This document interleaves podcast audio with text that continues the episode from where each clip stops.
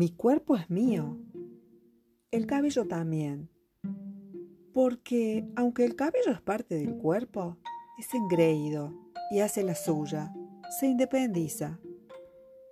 A veces a mi cuerpo lo trato mal, le hago comer venenos blancos o lo dejo sin mover con los ojos fijos en la pantalla. Pero en general me gusta cuidar mi cuerpo, que se nutra bien, porque es la casa que habito, que me habita. Cierro los ojos y respiro.